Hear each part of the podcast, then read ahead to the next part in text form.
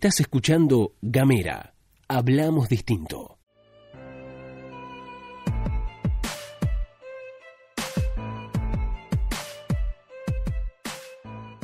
Hola, ¿cómo están? Esto es Megafón en Gamera. Hola, hola, yo soy Paula, soy la presidenta del Centro de Estudiantes de nuestra Universidad Nacional de Tierra del Fuego, Antártida e Islas del Atlántico Sur. Mi nombre es Reinaldo, también los voy a estar acompañando con este nuevo podcast eh, y el primero esta vez eh, que vamos a grabar desde el Centro Estudiante y desde la UNTDF para toda la comunidad, para toda la ciudad y para toda nuestra provincia. Nos pueden encontrar en arroba megafon.ceuntdf, que son las siglas de Centro de Estudiantes de la UNTDF tanto en Facebook como en Instagram. Nos pueden encontrar también en Spotify como Gamera Podcast y pueden escribir al, dos, al más 54 9 2901 50 29 90 para recibir otros podcasts de Gamera. Y así nos van a encontrar igualmente en todas las redes sociales, tanto de Megafón y de Gamera.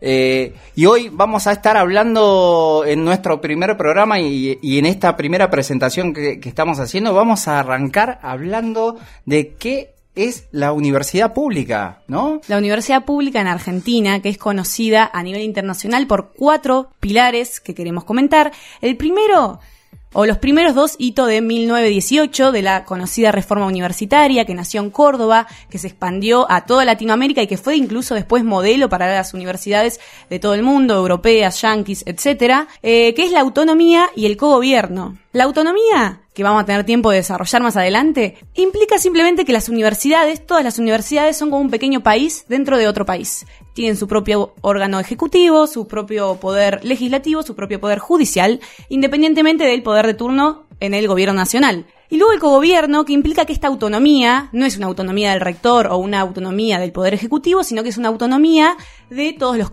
claustros. Que son los claustros? Son quienes componen la comunidad universitaria. Son los estudiantes, son los docentes, son los no docentes, que son los trabajadores técnicos administrativos de las universidades, y son los graduados. Entonces, estos cuatro claustros integran la comunidad universitaria en lo que se denomina el cogobierno, en un órgano colegiado. Estas banderas, la autonomía y el cogobierno, son fruto de revoluciones estudiantiles, de esta conocida reforma universitaria. Podemos decir que la reforma universitaria iniciada en la ciudad de Córdoba por obviamente un grupo de estudiantes bastante incómodos, diríamos, de cómo funcionaba hasta ese momento este tipo de instituciones, donde el status quo establecido en el sistema universitario nacional eh, o en el sistema universitario de esa época plenamente elitista, inaccesible para las clases populares, lamentablemente, digo, era, era muy encorsetado por este corpus docentes elitista que entendía que la educación o el conocimiento era para unos cuantos y que tenía que ser de una sola manera y no de otra, ¿no? Digo, una época también plena de discusiones epistemológicas, si se quieren decir, y avanzando sobre eso, digo, los estudiantes en esa incomodidad empezaron hacer despelote, diríamos. Y estas dos banderas vienen a complementarse con esa segunda revolución, la segunda reforma universitaria, le dicen también, la del 49 con la gratuidad y el, eh, la anulación de los aranceles universitarios. Sí, ahí es donde podemos decir que Juan Domingo Perón firmó un decreto de no arancelamiento a las universidades públicas que permitió el acceso a las clases populares y por primera vez la universidad abre las puertas al pueblo, no solo para que pueda acceder a adquirir conocimiento o a ser parte de él, sino a poder transformar su estructura social y su sociedad en sí misma, ¿no?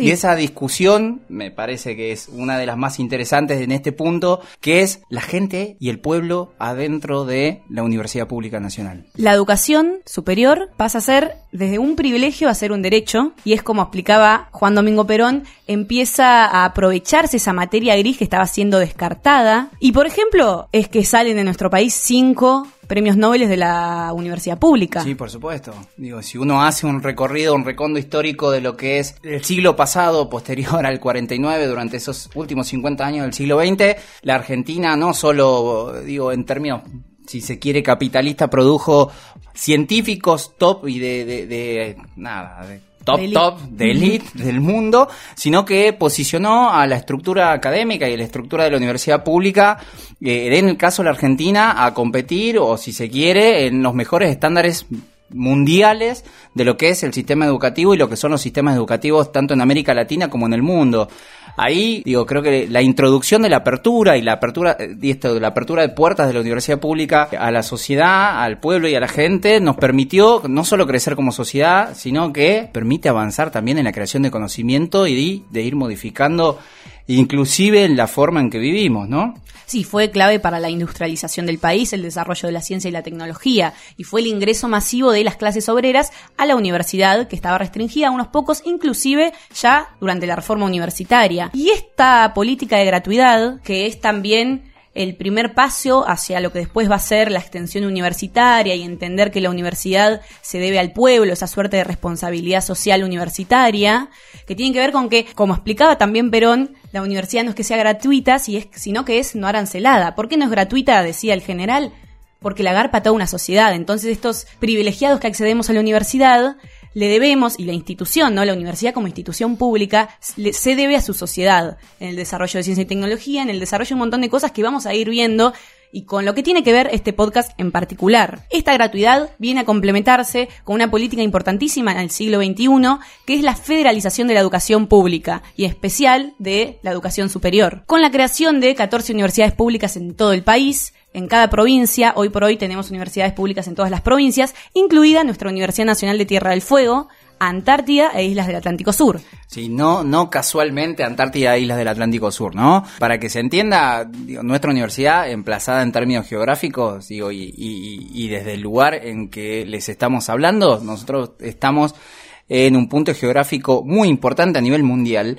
Y esta universidad particularmente se emplaza en este punto geográfico estratégico que todavía discute su soberanía, que todavía eh, está en pleno desarrollo y en pleno desarrollo de sus propias instituciones y no contrariamente se crea esta universidad en base a esas premisas, ¿no? Digo, si bien la universidad y la historia de la UNTDF es muy reciente, se creó en el 2009 en el Congreso de la Nación con, con un proyecto que fue traccionado durante bastante tiempo, se terminó emplazando arriba de lo que era la ex Patagonia San Juan Bosco, que es una sede, era una sede de esta Universidad Nacional acá, que tiene una oferta académica muy limitada, obviamente por ser sede, y a medida que fue creciendo y cómo va creciendo nuestra sociedad en esta, en nuestra provincia, digo, la verdad que la universidad se sumó y se creó para cumplir un rol fundamental en términos institucionales y en términos de generación de conocimiento fuertísimo, ¿no? ¿Por qué decimos que la federalización es otro capítulo de la gratuidad universitaria, es una política que viene a complementar, a completar esa gratuidad, porque hasta hace tan solo seis años acá en nuestra provincia que entró en funcionamiento la UNTDF, a la gratuidad accedían los de la, gente que vive, que nació, que se crió en los grandes centros urbanos. La gratuidad estaba limitada a provincia de Buenos Aires, ciudad de Buenos Aires, Córdoba, Rosario y hasta por ahí nomás, Tucumán, las grandes universidades, los grandes centros urbanos. ¿Qué pasaba con el fueguino? Ni por casualidad veía la gratuidad, no era con el fueguino como en tantas otras provincias del interior, ¿no? Eh, entonces, por eso decimos que viene a complementarla, viene a ser efectiva la gratuidad para la mayoría de la población, para la población del interior, de las provincias del interior, de las zonas rurales, inclusive de las zonas alejadas. Sí, podemos decir que todo este proceso, eh, todo este proceso de federalización a partir del 2003 en adelante hasta el 2015, donde se crean estas más de 14 universidades en todo eh, a lo largo y ancho del territorio nacional, nuestra universidad viene a cumplir este rol, ¿no? Digo, creo que vos lo dijiste claramente. Eh, nuestra sociedad, no, al no tener una posibilidad o una, oferta académica o una institución que venga a cumplir ese rol, teníamos esta particularidad que aquellos que podían acceder a, poder viajar y, a tener una ayuda, un aporte económico por parte familiar, tenían la posibilidad de irse a estudiar eh, a estos centros urbanos, como vos bien decías, y quien se quedaba no tenía esa posibilidad, ¿no? No tenía esa posibilidad de acceder a la educación pública. Claro, o tu familia tenía que poder mandarte al norte a estudiar y si no podías, si no tenías el respaldo económico para ir al norte, digamos que esto implicaba que fuera un privilegio la educación, tenías que quedarte acá y no había acceso, no había ahí, la gratuidad eh, se, desvanece, ¿no? Eh, parece eh, que deja de existir. Y los números son muy interesantes al respecto en las, en las nuevas universidades y también en nuestra UNTDF que tenemos casi un 80% de primera generación de estudiantes. Es como una segunda gran expansión, teniendo como antecedente directo la expansión del 49 con la quita de los aranceles universitarios. Sí, así es. Y acá hay análisis, muchísimos análisis de investigaciones que afirman que una vez que una institución de esta índole es emplazada en un territorio, hace crecer enormemente a su sociedad en un montón de dimensiones. Entonces, digo, la UNTF desde su ley de creación hasta su puesta en marcha e implementación, hoy con una apertura de puerta de seis años y con más de 2.500 estudiantes activos en, en la universidad, contando las dos sedes tanto en Río Grande como en la ciudad de Ushuaia, podemos decir que nuestra universidad hoy empieza, a, no solo en sus primeros cuatro años, para que quede claro, tiene seis años de apertura de puertas y cuatro años de vida democrática, porque hace cuatro años recientemente se, eligió, uh -huh. se eligieron sus primeras autoridades, viene a cumplir un rol fundamental y este rol que para nosotros es clave, digo, que es formar, conformar, digo, y ayudar y aportar al crecimiento de nuestra provincia en todas sus dimensiones. Entonces, bueno, la universidad es parte de este proceso de federalización de 2015, sí, por supuesto, del 2003 al 2015 hubo un proceso de federalización que no solo tuvo que ver con el contexto de la educación pública, eh, sino que hubo un crecimiento enorme en, en, ciencia y tecnología, que hubo una gran demanda de, profesionales en distintas disciplinas, que en este caso, por ejemplo, nuestra universidad tiene, eh, y esto lo cuento más a, a, forma de chivo que otra cosa, tiene, por ejemplo, tres carreras que en ese momento o en ese entonces eran de prioridad nacional. Digo, la ingeniería, la geología, eh, eran, son dos carreras y la de sistemas son tres carreras, perdón, donde había una necesidad del Estado Nacional y una necesidad técnica y que todavía sigue existiendo para el desarrollo tecnológico y para el desarrollo de nuestra nación. Entonces, la universidad no es un hecho aislado, no solo está anclada a la estructura social solamente de la provincia, sino también justamente es un gran aporte a toda la estructura nacional y al crecimiento de eh, nuestro país. Bueno, estas cuatro banderas, que son las que caracterizan al sistema universitario argentino en todo el mundo, la autonomía, el cogobierno, la gratuidad y la federalización, que es esta última parte de, podría decirse, la década ganada de la educación pública, Sí, sí, totalmente. No solo la década de la educación pública, y aunque a muchos muchas veces no les gusta escuchar esta pequeña parte de, relato, ¿no? Digo, justamente no es un relato, es un hecho concreto. Nuestra universidad es un hecho concreto y, vino para quedarse. Bueno, la idea es conocer un poco cómo funcionan las universidades públicas en todo el país y en particularmente nuestra universidad, nuestra Universidad Nacional de Tierra del Fuego, creada por ley 26.559, firmada por la expresidenta de Nación, Cristina Fernández de Kirchner. Un poco cómo funciona eh, y cómo se enmarca a nivel nacional. Por ejemplo, qué es esto de que se suele escuchar, que lo escuchamos quizás en las noticias eh, o cuando estamos quienes circulamos la universidad, del CIN, la SPU, el CIN es el Consejo Interuniversitario Nacional, integrado por los rectores. Es como una escala un poquito más arriba, si se quiere. Es parte, es digamos, en la cabeza de la estructura del sistema universitario nacional. ¿Qué quiere decir esto? Que es también una asamblea, un parlamento donde se juntan todos los rectores a nivel nacional, donde discuten las políticas o las macropolíticas del, del sistema universitario nacional. Ahí también se discute presupuestos, se discute, digo, eh, cuestiones netamente académicas, hacia dónde se hacen la se direcciona la investigación y por sobre todas las cosas la utilización de los recursos y las discusiones que se da hacia el Ministerio de Educación de la Nación, ¿no? Digo, no, no estamos exentos de eso.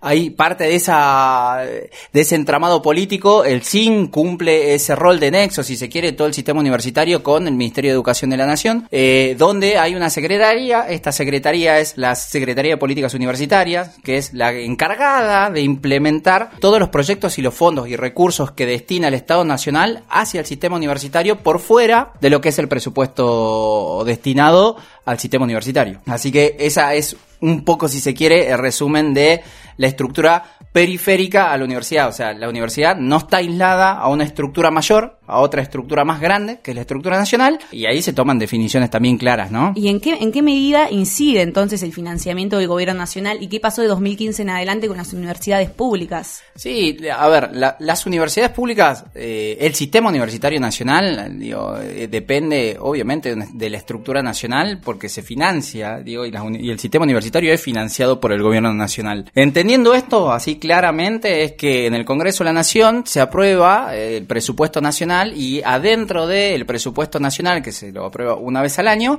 hay un ítem que es destinado al sistema educativo. Dentro del sistema educativo está obviamente el sistema universitario, donde se le destinan los fondos que ya ha llegado antes de haberse, antes de aprobarse, es masticado en el Congreso de la Nación, es masticado en el Consejo Interuniversitario Nacional y a posterior se eh, destinan los recursos. En un gobierno, digo, y acá sí entra a jugar lo ideológico si se quiere y, y, fuertemente la decisión política del, del Ejecutivo de turno es financiar o desfinanciar a la estructura educativa. En este caso, de entre el 2003 y el 2015, la definición claramente política no solo fue la expansión en este proceso de federalización de la educación, sino que eh, fue agregarle una torta enorme de dinero a todo el sistema educativo nacional y avanzar y proyectar al Estado Nacional en ciencia y tecnología y en educación y la generación de conocimiento.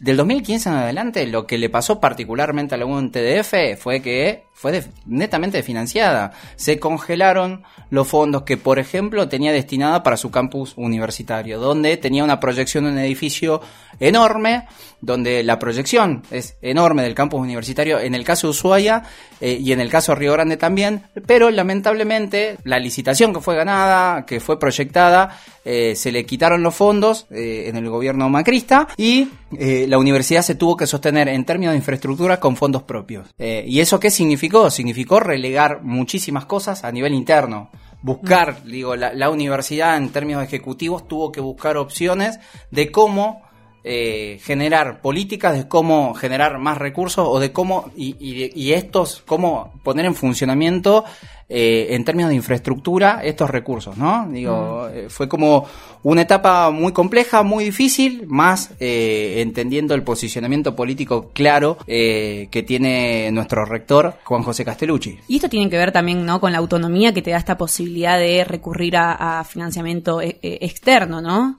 poder recurrir a otros fondos, articular con organismos eh, nacionales e internacionales y con otros países. La ley de educación superior tiene establecidas las pautas claramente del funcionamiento de este, de este tipo de organismos y este tipo de instituciones que son las universidades. Ahí adentro están, dentro de estas pautas, justamente la, la universidad está permitido trabajar con convenios con otras instituciones, se permite a sí mismo generar carreras, generar digamos, distintos tipos de herramientas y de servicios que le permiten que, o que le puedan permitir a la universidad autofinanciarse a sí misma, ¿no? Cuando pasa este tipo de, de, de, situaciones, que tenés un gobierno neoliberal adelante, eh, la universidad tiene que buscar siempre las formas de autofinanciarse para poder sobrevivir para que sus trabajadores puedan cobrar, para que sus trabajadores puedan eh, ser concursados en sus cargos, para que se reconozca el trabajo de cada uno y para que los estudiantes puedan recibir no solo el servicio de, la, educación, sino que tengan eh, un lugar donde no solo formarse y practicar, eh, sino que también se los pueda contener.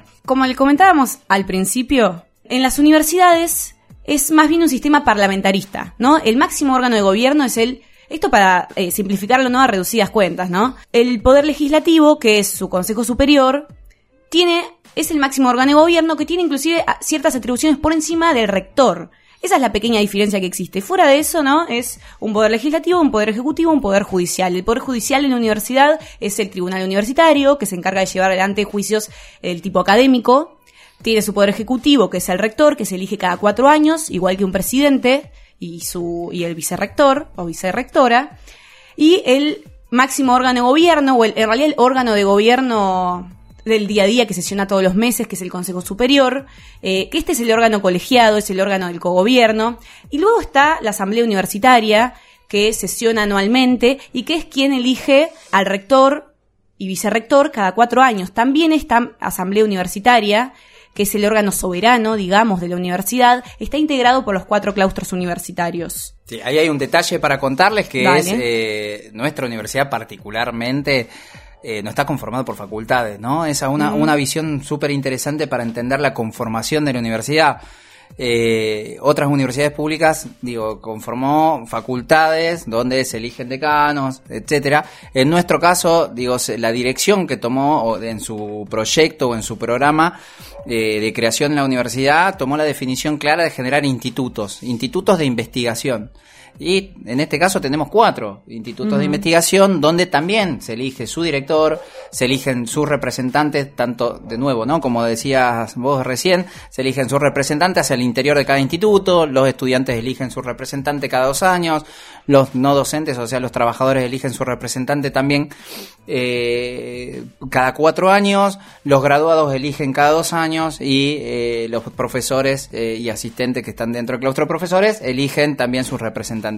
Todos estos, cada, todos estos representantes, para que quede más o menos dibujado, son los que forman la asamblea universitaria que recién decía Paula, que, que sesiona una vez al año, en principio, digo, por, por, por estatuto se sesiona una vez al año y se toman definiciones clarísimas, como la modificación propia del estatuto, ¿no? Esa es como una de las decisiones claves que toma la, asamblea. Además, cada cuatro años elige a las nuevas autoridades ejecutivas, en este caso rector y vicerrectora, y previo a eso se eligen, eh, antes de la elección de rector y vicerrectora, que justo estamos en estos climas, se eligen los directores de instituto. ¿Por qué hago esta salvedad?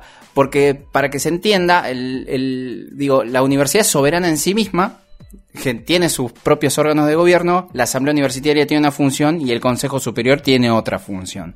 El Consejo Superior hace de cuenta que es la Cámara de Diputados de la Nación, donde eh, todos los meses sesiona para definir políticas, reglamentos, qué hacer con la plata, qué no hacer con la plata, designaciones, designación de un docente, vacaciones, licencias, concursos eh, del personal y en este caso a veces genera políticas y aprueba o desaprueba políticas que son nada que vienen desde el seno de los estudiantes. Eh, así como el Consejo Superior tomó la decisión en votación de que, de podamos hoy contar con un sistema de becas zarpado, uno de los mejores a nivel nacional, eh, y además que uno de los más altos a nivel nacional, que se aprobó dentro de eh, el Consejo Superior, pero el proyecto viene del seno de los estudiantes. Y ahí es donde hay que marcar esta diferencia. Un proyecto puede venir del seno de, de alguno de los claustros que, que forman parte eh, del órgano de gobierno, pero la realidad es que se lo vota dentro del Consejo Superior. Y en el Consejo Superior, como en todo otro lugar, como en todo otro órgano de gobierno, hay que traccionar políticamente para que algo funcione. Bueno, esto creo que fue también lo revolucionario de la reforma del 18 y de esta bandera que es el cogobierno, que es que los estudiantes, que son quizás históricamente el claustro más relegado, el único claustro no asalariado, y si bien es el mayoritario, estaba fuera de esas, de esas decisiones. Lo particular y también creo que lo que distingue a las universidades de otras instituciones educativas, por ejemplo, eh, la educación media, es esto, el rol de los estudiantes, que son eh, no solo ya obviamente sujetos eh, en igualdad de condiciones, en el sentido que somos todos adultos dentro de la universidad, sino que somos sujetos también políticos en igualdad de condiciones, con un docente, con un no docente y con cualquier otra autoridad. ¿no? Eso creo que es lo revolucionario y lo importante de llevar adelante la bandera del cogobierno la representación estudiantil y los estudiantes dando discusiones desde presupuestarias hasta reglamentarias, hasta los contenidos de los planes de estudio, los contenidos curriculares de las distintas carreras. Esto es eh, ahí para empezar a ver cómo se implementa en el día a día estas banderas que mencionábamos al principio, ¿no? Estos pilares. Sí, por supuesto. Recordemos, digo, época siglo pasado, ¿no?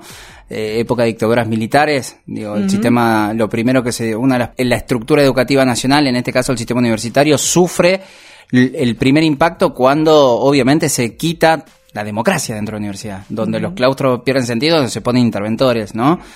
Eh, bueno, eh, en la universidad una de las cosas que mayormente tenemos que cuidar, eh, digo, y que somos responsables de ese cuidado en el caso de, todo, de, todos los que componemos los claustros, es la democracia universitaria, que es justamente esta libertad que existe democrática de elegir nuestros propios representantes y que esos representantes pongan voz y voto en las decisiones que se toman hacia adentro de, de la universidad.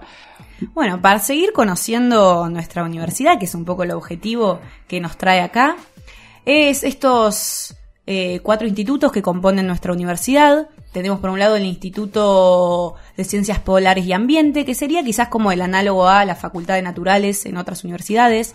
Está eh, el Instituto de Desarrollo Económico e Innovación, que sería el paralelo a una Facultad de Económicas. Tenemos el Instituto de Ciencias Sociales y Estado, que sería la Facultad de Sociales. Eh, y tenemos el Instituto de Educación y Conocimiento, que en este momento lo que tiene son carreras de posgrado. Sí, tiene una oferta de eh, una carrera complementaria eh, para aquellos que, están interesados. Un ciclo de licenciatura. exactamente, un ciclo de, licenciatura. exactamente, un ciclo de licenciatura en gestión educativa, que es un ciclo complementario. Eh, para, lo- para justamente ¿no? aportar al crecimiento de eh, nuestros docentes en la provincia y en la ciudad. Hay que seguir trabajando y desarrollando todas estas políticas que, que generan los institutos y más carreras, obviamente, que sean necesarias para nuestra provincia y para nuestra ciudad. Bueno, hacia el interior de este instituto es que decimos que eh, la universidad, el sistema universitario se organiza como una mamushka, ¿no? Eh, los institutos tienen hacia, hacia su interior eh, consejos de instituto, también con su cogobierno, eh, presidido por un director de instituto, Que equivale a un decano de facultad. Exactamente. Luego te- está el Consejo Superior, integrado también por el cogobierno, presidido por el rector de la universidad. Y luego hacia escala, hacia escala internacional, no, hacia escala nacional, tenemos eh, el Consejo Interuniversitario Nacional, que también funciona como un órgano colegiado donde se sientan los rectores de todas las universidades del país y es presidido por el, por el ministro de Educación. Bueno, esto con respecto a lo que concierne a la organización de de la universidad, como a modo de poder pensar un, un glosario o una suerte de prólogo para este podcast y para lo que vamos a estar hablando de acá en adelante con Megafón en Gamera y entender un poco cuando hablamos de institutos, cuando hablamos de claustros, cuando hablamos de autonomía, de cogobierno, estos conceptos eh, que vamos a usar todo el tiempo, es importante en principio por, por ahí introducir, ¿no? Sí, por supuesto. Además, para que no te pierdas dentro de la universidad cuando, nada, entrar a la puerta, tener el pupitre, llevar el cuaderno y la verdad que no sabes cómo funciona todo lo que está a tu alrededor. La idea es que eh, a partir de estos podcasts de Megafón en Gamera podamos eh, mostrarte y que esto sea útil para no solo tu vida académica, sino para que toda nuestra sociedad en su conjunto pueda entender y, saber cómo funciona la universidad pública, algo, como dijimos al principio, tan nuevo en nuestra sociedad fueguina. Y un detalle no menor, que no, no, digo, está dentro de, lo pautado para, para, el, para el podcast de hoy, que era contarte que nuestra universidad también está anclada y esto ya lo elevamos un cachito más al estándar, ¿eh? No es solo Universidad Nacional, no es solo eh, rector, no es solo Consejo Superior, no es solo Asamblea, no es solo Consejo Interuniversitario Nacional, no es solo Ministerio de Educación de la Nación, sino también que nuestra universidad se encastra en esta proyección que se vino dando eh, entre el 2010 y el 2015 con la estructura educativa a nivel América Latina, que se empezó a poner en discusión justamente todos los saberes y conocimientos que se vienen produciendo desde nuestra región eh, y de la patria grande, por supuesto, y el rol fundamental que tienen la- las universidades dentro de, eh, digo, a- inclusive de los saberes populares, eh, inclusive de la generación de conocimiento y de nuevas epistemologías que le discutan a las hegemónicas, y esto para que se entienda, hay de- la mayoría, si no todos, pero la gran mayoría eh, de las estructuras eh, o los planes de estudio de las carreras, muchas veces pecamos que tenemos una visión bastante eurocentrista y por ende estas nuevas ideas eh, o pensamientos que vienen saliendo desde nuestra patria grande y desde el sur pueden dar esa discusión de conocimiento al mundo a través de otros organismos, ¿no? Sí, creo que América Latina viene siendo de nuevo, nuevamente en la historia de las universidades pionera en plantar el, en plantar el sistema universitario. Y yo personalmente estoy convencida que esto va a ser una próxima bandera, quizás una, un quinto pilar, eh, que tiene que ver con esto que vos mencionabas, la- las epistemes, ¿no? Desde el sur, el pensar desde el sur. Y además, el plantar, plantear la educación superior como un derecho humano y la educación superior como una responsabilidad de los estados, que fue la declaración de CRES, de la CRES, que fue la cumbre de universidades latinoamericanas de 2018, en el centenario de la reforma universitaria. Esto fue hace tan solo dos años ya. Eh, planteando estas banderas que se vienen para adelante, eh, que va a tener que ver con todo lo que hablemos en estos podcasts, y también pensar en las proyecciones, las conquistas y sobre todo la proyección que tiene la universidad en el territorio, en la provincia, en la Antártida, en Malvinas, en el Atlántico Sur, toda esta proyección que tiene la, la universidad, donde la UNTDF es quizás la institución por autonomacia que va a dar lugar a ese desarrollo en la provincia, que va a desarrollar, lo que va a poder aportar en investigación, puede aportar la universidad en la urbanización, en los recursos marítimos, en la soberanía En marítima, el desarrollo tecnológico, eh, en la implementación de nuevas tecnologías, de ciudades inteligentes, en el cruce de aguas argentinas, ese proyecto que todavía sigue, suspendido, sí, ¿no? sí, que todavía sigue un poco en el aire de unir el continente con nuestra querida isla. Digo, sí, la universidad viene a cumplir un rol fundamental en lo que es nuestra sociedad, en la construcción de nuestra sociedad, en la construcción de nuestra ciudad, en la construcción de nuestra provincia, en la construcción de nuestros pibes, ¿no? De De que- una. Así que Estos son, digo, quizás algunos de los tópicos ¿no? Que, que, la universidad está tocando actualmente y que va a tocar de acá para adelante, para conocer quizás esto, ¿no? La, influencia y el rol quizás que a veces parece un recinto aislado, ¿no? Eh, como que bueno, solo si estudias en la universidad estás al tanto de la universidad y creo que eso es lo que proponemos venir a romper acá, en cómo incumbe la universidad, lo que pasa adentro de la universidad afuera, en todo el territorio fueguino. Estos son algunos de los tópicos donde la universidad tiene influencia directa. Así que bueno, creo que esto es todo lo que tenemos hoy para adelantar con Megafón en Gamera. Sí, esperemos que hayan disfrutado esta cantidad enorme de información que vomitamos hoy en este primer podcast de Megafón en Gamera.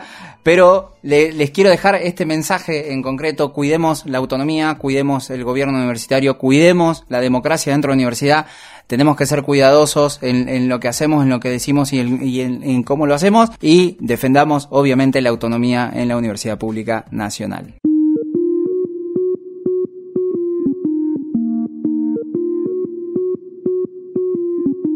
Seguí nuestros contenidos en gamera.com.ar.